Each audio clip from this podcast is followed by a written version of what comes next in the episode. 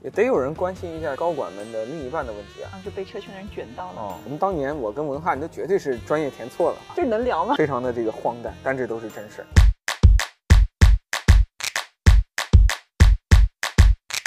说我们俩为什么今天十十一过节还要在这里录节目就是热爱，啊？你你你你工作是三百六十五天无休吗？和车圈的人一样，哦就是基本上就被车圈的人卷到了。哦。上次你给我介绍那朋友啊，跟他聊得特别开心。嗯本来我说今天跟你录完节目了，我晚上找他吃饭。他说他上午呢远程开会，下午就要到研究院对，去工作。对，我说作为这个一个钻石王老五，说我帮你介绍点儿朋友， 哦，对，然后他说他基本上泡汤了，这个一号到七号都有工作。嗯，也得有人关心一下这个高管们的另一半的问题啊。对，真的，哎我特别喜欢做这个事儿，啊就是 能聊嘛。我经常看到那种优质的单身，算是王老五，他是他们其实也也没有机会接触到女性。然后我我我身边的那些优秀的女性朋友也没有接触到男性，然后我就说，哎呀，我本来干猎头，对吧？也是把两边介绍一下，对吧？认识一下，为什么这些优秀的人在寻找另一半上都这么困难呢？是把钱看得太重了吗？啊，我就不是钱的问题，他们都不缺钱呀。我是说把事业看太重了，没有时间留给这个儿女私情了。啊，还是把中国汽车产业看太重了，啊，弯道超车看太重 了。所以中国汽车产业真的是有未来的，对吧？大家都是牺牲了自己的个人生啊 活，那我觉得我自己感觉到是因为还是那个社交圈的问题，因为汽车行业确实是那个社交圈都是男性，女性确实少。我当时其实做过很多行业的猎头，我做过奢侈品行业，嗯做过这个金融行业，嗯，然后房地产，啊、然后汽车，其实都做了一遍。哪个？行业女性最少？那还是汽车工业。这个我当年在统计的时候，我们就深受其害呀、啊，你是统计的是吧？啊。哎，，对啊，啊、就是在学校里的时候，总体来讲，我们就比较羡慕这个经管学院、对电影，学院，哎，对这些人文一些的对，啊。我们当年我跟文翰都绝对是专业填错了啊，不小心误入歧途，选一汽车对啊。基本上我的候选人很少有女的，这么多年都是都是男候选人。哦，嗯、女的算是就是巾帼英雄了，能在这个行业里面我发现你家这院子风挺大，啊，是是，对，这就这是是你平时就住这儿吗？不是这我妈的房子，我妈哦的那个别墅啊、我妈工作其实离这儿还有点距离，所哦以说就这个这个就空置着，嗯这新疆湾城当年在你们上海本地人眼中，这儿也算嗯，不是那么市中心的地方。当年对，上海人认为的市中心就是很小一块儿，那对叫市中心，对是吧？啊，只要是过了这个地地儿都是乡下，是，当年大学时候跟本地人交流，他们就是跟我讲，哎呀，我今天得去那个复旦的新疆湾城校区上课，那太远了。还有的人会说，哎呀，我今儿去张江高科找一人，那什么破郊区？对哎，我当现在年都是房价十几万的地方。是是是，我们这样的外地人口眼中，我们眼中的上海，其实比上海人眼中的上海要是一个更大的上海。哎，我们言归正传啊，今天想跟你，呃，聊聊这个关于猎头行业和汽车人才的一些问题。某种程度上，你们猎头圈儿是最先感受一个行业的脉搏的。哎，你们如果工作特别忙，可能意味着这个行业的这个重投资、研发战、技术战，可能就要开始了。遥想二零一八年啊，这魏小李叱咤风云，哎，特斯拉呢这个步步紧逼，传统车企呢都在谋划着一些变化。所以我现在想问一个问题是，你感觉你是今天比较忙，还是二零一八年比较忙？因为一八年你一定很忙，嗯那，现但是在呢二零一八年那个时候的忙和现在忙就不是一个概念。嗯，就二零一八年的时候啊，你感觉那个猎头生意还是特别好做，哦，因为大家就觉得是说就抢人嘛，嗯抢人的话，你比如说是一个自动驾驶的人，可能他嗯只要学的是什么软件，对吧？然后呃，可能工作个四五年嗯，啊、你就能够把它卖出一个很很不错的价钱。 哦，对，但是那今年的话就很难。今年的话，其实大家招聘需求还是不减的，但是嗯它会更难匹配，就它对人才的要求会高很多，高很多。嗯高很多。是不是有点像现在这自动驾驶系统，性能不断提升，这个 BOM 成本不断压缩，价格给压下去了？对，其实今年我聊了很多自动驾驶的创业企业，都说嗯今年的事情特别难，原因就是因为说把这些。呃，供应商的价格压得很低嘛，对吧？然后很多时候一开始你其实做的一些工程的投入，他也不给钱，对，对吧？然后能给钱的都已经算是天使客户嗯了，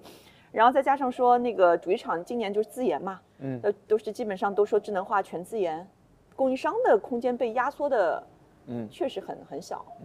那那个前几年我听说自动驾驶人才是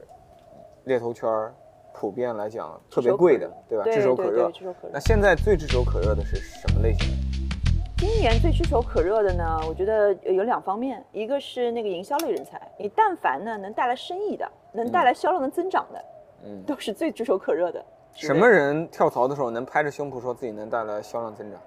其实那个你只要是在新能源，对吧？你做直营，嗯，嗯， 做过几年的，啊、你就是只要你敢拍胸脯，啊那对方也敢信。 哦，对吧是这么一个行情啊。是是是，还有一块儿呢，就是供应链。其实供应嗯链从今年下半年开始的话，就很火。供哦应链、对，这为什么呢？原因是啥呢？就是大家不是想降本增效嘛，对吧？嗯你一方面你是要这个，呃，卖得好，另外一方面你得降本，对吧？你就嗯是利润率还是王道。嗯然后大家也开始发现说，像特斯拉呀、理想啊，他们的核心是利润率高嘛，嗯对吧？供应链强，你你之后降价你也不能亏本，你得有那个空间嘛。那供应链就很关键，呃，嗯。怎么能够让供应链的成本更高一，呃，成本更更优啊？哦，那供应链的人跳槽的时候也拍胸脯呗，就是说我能帮你降价，谈判的时候嗯立于不败之地。嗯，降价等于帮企业赚钱，跟那个前面的直营店型人才是一回事儿。对对对，就是开源，一个开源，一个哦节流，对吧？那我听着不对劲儿啊！前几年我们都讲究科技创新，挖一些自动驾驶大牛，哎，电池管理大牛，现在怎么从这个技术战变成了这个关于钱的这个战争？对现在你招人是为了省钱，对，你说的很对，对，嗯招人是为了省钱，你要不就是能赚钱，嗯你要不就能省钱，那省钱也跟赚钱省钱等于赚钱。 A penny saved is a penny earned. 供应链的人才的话，就之前之前几年的话，一直是销声匿迹。就汽车行业的供应链已经百年了，就觉得说它是一个很成熟的东西。那今年不知道为什么，就是又会特别缺，就是真的能够在供应链上做优化的人嗯，啊，这不是很容易的，这挺难的。是，这肯嗯嗯嗯每个事情你做到特别好都很难啊。对那再往后过两年，会不会第三种人才吃香起来啊？HR，哎，负责谈判一下薪水 啊，控制一下人力开支啊，控制一下这个人头数量啊，有道理，对吧？合理优化，对对对对，这有啊道理。你你你帮这么多这个人才实现他们职业生涯的这个下一站的选择啊，你觉得在你心中那些最好的人才，他们做出重要的职业生涯变化的时候，他们到底看什么呢？其实归根结底呢，这钱还是很重要的，对吧？那有的人呢，就就是他看短期的钱嘛。哦，我看到大多数人才，他之所以能被称为人才，他还是能看到一些长期的钱，对吧？你像当时恒大造车，嗯这个时候，那为什么就很多人他觉得你砸钱我也不去？你如果职业生涯这很短的一段时间，就算是给了你很高的工资，嗯呃，但从长期来看，你可能这个职业含金量不一定往上走，对吧？哎，你说到恒大汽车，我想起一段往事啊，啊、哎，这个一八年三月份，哎，那时候我还在未来工作，哎，有一天晚上我们开会吧，应该也是那个上海车展前那天呢，就是我们公司里就有一个事儿就呃传开了，就未来某个高管嗯，他其实是当时跳槽去那个恒大汽车了，啊，对哎然后当时斌哥呢，他就就随口跟我来了一句，他说：“依然啊，最近如果恒大汽车人找你，你可以跳槽，但是跳槽的价码我帮你谈啊，三倍。おお先輩の先輩斌哥有大智慧，既顺着你对吧，也没有说不允许你跳槽，对但同时他也告诉你说这个代价其”实说的是很有这藏在个背艺后术的。。 对，那时候其实是恒大汽车，呃，在新闻上很强劲的时候，什么买买买、和和和， 对，哎，就是就是五个特别粗俗简单的中文，构成了他们企业宏伟的这个战略蓝图啊， 是，对吧？对，小学一年级的语文就可以解决许啊许家印的这个战略问题啊。嗯。但是当时你想，就是有一些人才来跟我分析这个恒大干这个事儿的时候嘛，他就说，哎，你说那个他招一个汽车的专家，对吧？嗯他旁边还得放一个房地产的专家，对吧？嗯然后房地产的专家呢，动不动就是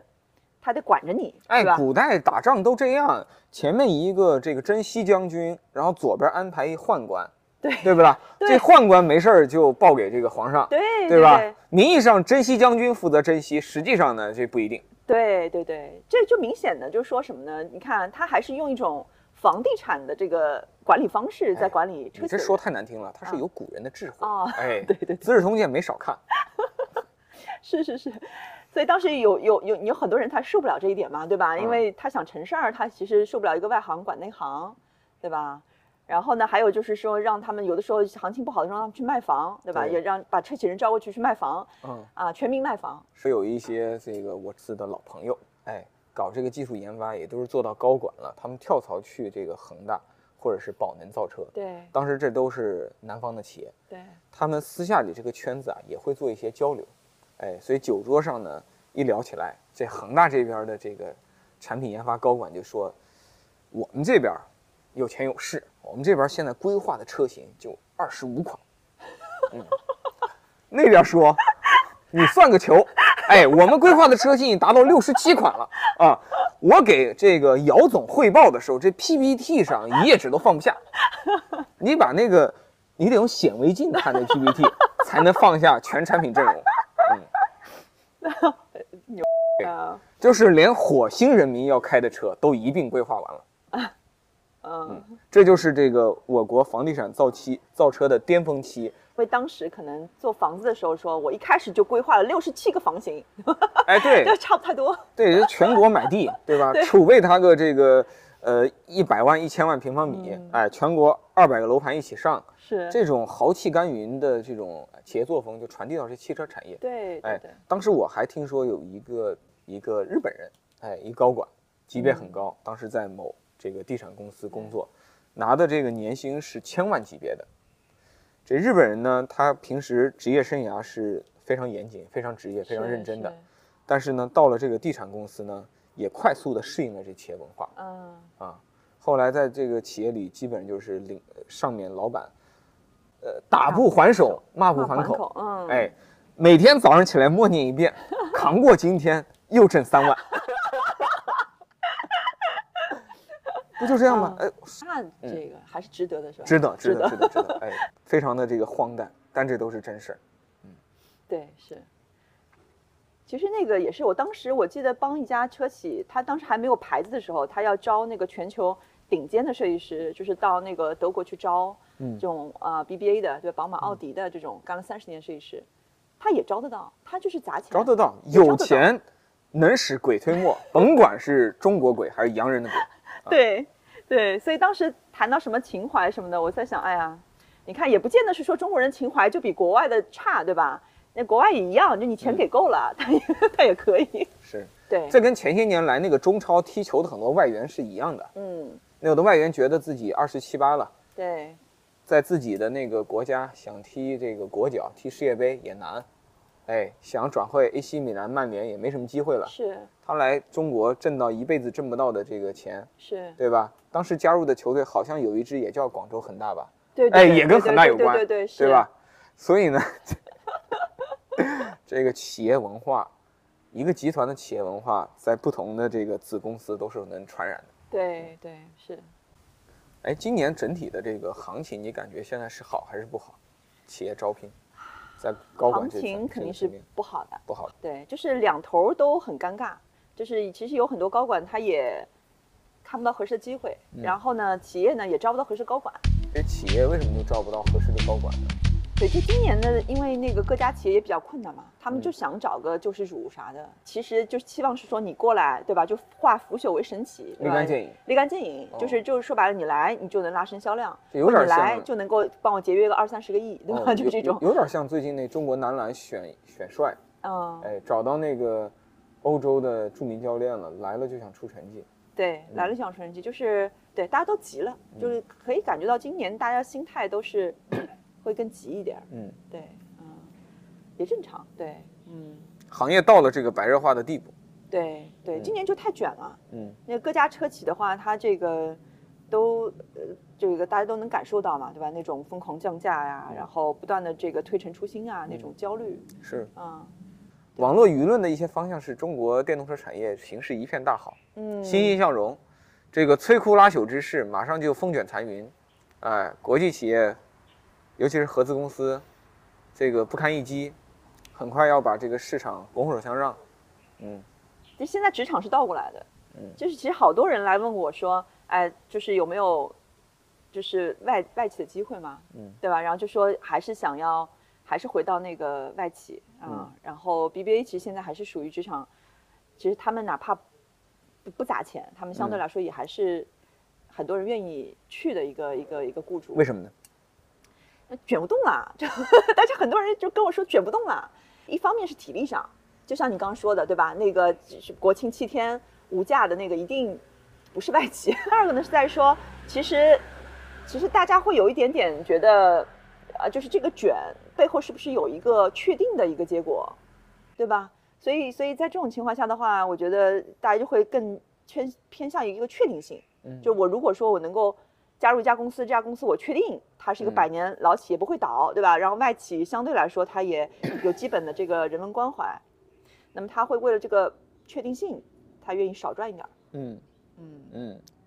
这么大几十个品牌在市场上厮杀，确实你很难说有几个人是有确定性的，对，对吧？比对，亚迪有，特斯拉有，华为有对啊，可能现在理想慢慢也有了理，想也有，吉利也有，对但是你还能多说出几个名字呢？不多。对哎，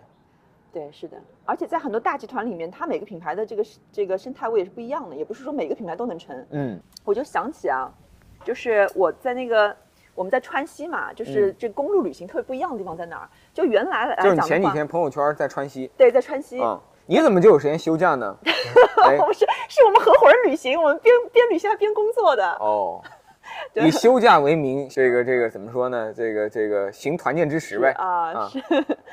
那这个就是我们在那个川西的公路上开嘛，就是感觉有什么不一样呢？就是你看啊，就是其实到了真的到了这个真正的越野的地方，你嗯是要选路的。就那种和你在确定的一个公路上开，那是真的很不一样，心态不一样。心态不一样。哦就是你有可能选错一条路，你哪怕再努力，对吧？你马力嗯再足，嗯啊，它就是就深陷泥潭了，嗯，就是那种这里嗯边怎么有都一看不个上来对经典的问题，就是选择和努力到底哪个更重要？对对，但是我发现什么呢？就是今年很多人的心态就是说，我要开上公路，对吧？我这个至少那个公路它就一条路可以走，它不需要你选路，嗯对吧？但本来的话是说，哎，大家觉得这个新兴行业欣欣向荣，对吧？嗯你条条大路通罗马，嗯，就会去选路，对这和咱们在川西那个感觉真的是很类似，嗯嗯，是这也有点像现在纯电和这个插混的这个比拼。对你看，为什么大多数的老百姓啊，对新能源车他其实愿意选插混？插混能减少他一些特定时候的选择问题。嗯嗯，就是不管前方是什么样的道路，对这个不管这个你加的那个电或者是油是什么样的价钱，但是这个里程有保障，你能去到你要去的那个地方。是是，他们就担心一年、两年、三年的，总有一些时刻，这个对时刻最后会充不上电， 对。续航不够。真的是我那我们那个带团的那个领队，他就是完全不相信电车的那一哦派， 就觉得是因为他一直在户外跑嘛，嗯，他觉得说电车的那个怎么可能呢，对吧？你这个嗯上四千多米海拔、五千多米海拔，你就不可能啊。然后你在户外跑的话，都你根本都没有充电桩，对，所以他们真的还是我我出去以后我才发现，真的是有很大一波就是嗯油车的这个促拥簇啊，对吧？就是嗯这个他们其实是不相信电车的。嗯，然后我在上海，我其实是一直都觉得说，怎么还会有人不相信电车？就觉得说很方便啊，对然后对又又又售后维修成本又低，对吧？对，呃，在在户外真的不是这样。是，然后这两年呢，我就发现一个趋势，就像今年，今年其实整个在研发领域，我们说传统的零部件又抬头了嘛，就是招聘这块儿，其实，在传统零部件圈的话，又开始有有招聘需求了。然后我才发现说，就是三十年河东，三十年河西。之前的话是智能化，对吧？然后电动化都是嗯都是招电动化、智能化的人，我基本上已经看不到说什么机械专业、车辆工程专业的人才了。但是今年又开始了，那为什么呢？就我分析下来是这样的：首先一个呢，就是因为大多数的车企它要全自研，就是它的自研，嗯也就是说它会变成是说你很多是主机厂缺这个传统零部件的研发人才，嗯原因是因为说他们原来是依赖供应商嘛，嗯，他们现在发现哪怕是你小到一个呃什么车灯，小到一嗯个什么座椅，座椅，哎，底盘的一些控制系统，，对哎，对，就是这些东西他们其实都还是要自己造，自己造也不是那么容易的。嗯所以说呢，这一块儿的话就变成是说，它其实要吸纳一些就是做传统零部件研发传统的 Tier One 的人才，对对嗯对，传统零部件研发的人来来车企，对，所以其实我看这个趋势的话，而且反而是说智能化今年的招聘就不是那么火，嗯，原因就是前两年大多数公司都超配了，对，就是人们总有一种惯性，就是什么火，人们在这个时候会对它有时候会盲目崇拜，对，而且相信这个对趋势，会对很久下去。对对对，但其实没有什么东西是很久下去的。对对人对人类的人类活动大部分时候都是在玩周期，是，嗯嗯，对。对吧？地产也曾经一直涨价呀，你今天还在节目里说这话吗？ 对不对？现在说这话的就一直被骂，京沪永远涨。三年前、两年前这句话还在网络上无比的动听。哎，我去年那个就是在这个时候，啊九月份我发一视频，啊我说我把我在上海的两套房子中那套大一点的给卖了，卖了啊，哎，果断的卖了，而且我坚决太的明智了，这个看空后市。哎，当时特别多评论区人教我做人，哎，说我把我人生最有价值的东西给抛弃掉了啊。嗯，你厉害，嗯对，然后我今年的那个年终，我又艰难的把第二个给处理掉了， 啊，嗯，艰难的，以对极大的这个折扣，就是没有什么东西是果断地永远脱手会涨的嘛，对吧？这肯定这是个是规律啊，对吧？苟住还是积极寻求变化。狗是苟不住的，你这个有先天的立场真问题的有啊嗯没有？动不动他就说你 PUA 我，年轻人卷九九六，好歹也得有个领军人物吧。前途理想，未来光明，即刻上车。你他特们的别看重的东西，我一点都不对在乎他。看我们天天看美女，但我们一辈子也只能娶一个。 可能这个行业要爆发是两年以后，两年这么乐观。